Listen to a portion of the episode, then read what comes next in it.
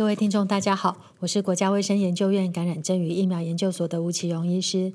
今天 COVID 大小事播报时间，要与大家分享的是印度在这一波新冠肺炎疫情所爆发的黑霉菌感染症。印度新冠肺炎疫情持续延烧，每天都新增不少的确诊及死亡病例。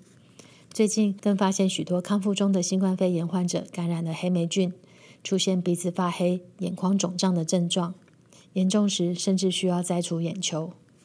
截至五月底，印度已通报了一万多例的黑霉菌感染病例，引起社会大众的高度关注。这些报道中所提到的黑霉菌是什么样的霉菌呢？根据国外媒体的报道，印度医师将发生在新冠肺炎患者的霉菌病原称为 Black Fungus，直接翻译成中文就称作黑霉菌。不过，已经有医学霉菌学会特别指出，印度爆发的霉菌病原并不是黑霉菌，正式的名称应该是 Mucorales。中文专有名词是白霉菌，或称毛霉菌。根据霉菌学的定义，黑霉菌是专指细胞壁带有黑色素、菌落是黑色的一群霉菌。印度爆发的白霉菌病原，细胞壁不含黑色素，菌落呈现灰白色，因此在分类学上并不属于黑霉菌。推测印度医师会采用黑霉菌的说法，可能是因为白霉菌感染人体时会入侵血管，造成血管阻塞，使感染的部位呈现黑色坏死的现象。因此，就将这些霉菌病原称为黑霉菌。接下来的内容会以白霉菌这个正式的医学名称介绍印度这一波新冠肺炎相关的霉菌感染症。白霉菌是普遍存在于环境中的一种丝状真菌，空气、土壤、水以及许多食物都可以分离出白霉菌。水果或面包放置一段时间后，也常可以在发霉的表面上看到毛毛的白霉菌菌丝。我们每天或多或少都会吸入环境中的霉菌孢子。健康人吸入白霉菌孢子后，免疫细胞可以将入侵的孢子清除分解，因此不会造成疾病。不过，若是血液肿瘤、器官移植、长期使用类固醇等免疫不全的病人吸入白霉菌孢子，孢子无法被免疫细胞有效地清除，就会在鼻腔或肺部发芽生长，造成感染。另外，病患若血糖过高，高糖的环境会影响人体吞噬细胞的杀菌功能。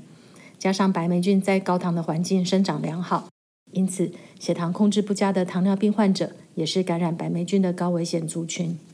印度气候潮湿温热，很适合白霉菌的生长。加上境内糖尿病人口众多，因此在新冠疫情前，印度就已经是白霉菌感染盛行率最高的国家。最近，印度因新冠疫情爆发，出现比以往更多的白霉菌感染病患。医学专家研判可能的原因包括新冠肺炎重症患者接受类固醇治疗，导致免疫力降低。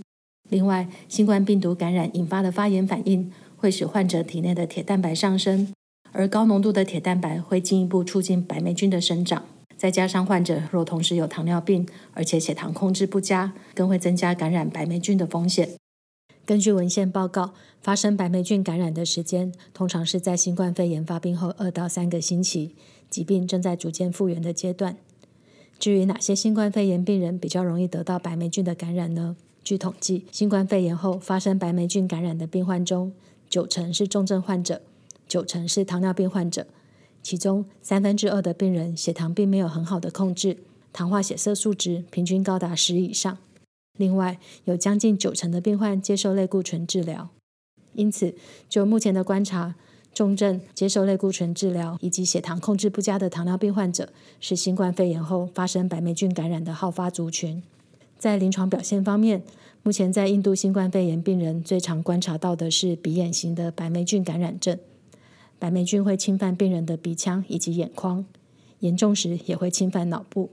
病人会出现鼻腔坏死性溃疡，口腔上颌骨出现黑色坏死性交加，眼眶肿胀，眼球突出，头痛。意识模糊等症状。另外，也有少部分病患只有肺部受到感染，单独以肺炎做表现。临床上，如果怀疑白霉菌感染，确定诊断的方式是采集感染部位的检体进行霉菌培养和病理切片检查。在治疗方面，白霉菌感染症的主要治疗原则是早期诊断，尽快给予抗霉菌用药，以及安排外科清创手术。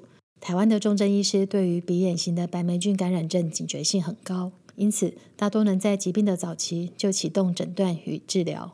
在药物方面，台湾也都齐备治疗白霉菌感染的抗霉菌药物，因此在治疗用药上也没有太大的问题。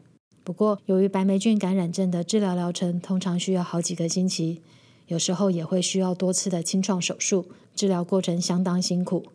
因此，还是以预防感染为主要的原则。在疫情期间，接种新冠肺炎疫苗，预防新冠肺炎重症。糖尿病患者按时服药，维持良好的血糖控制，都能有效预防白霉菌的感染。如果感染了新冠肺炎，病患所在的空间应避免摆放植物盆栽、鲜花等可能带有霉菌的感染源。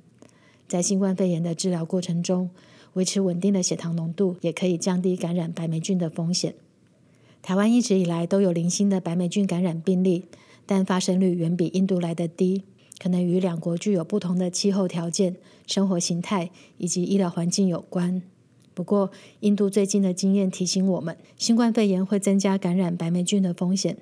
特别是糖尿病、重症以及接受类固醇治疗的患者，更是感染白霉菌的高危险族群。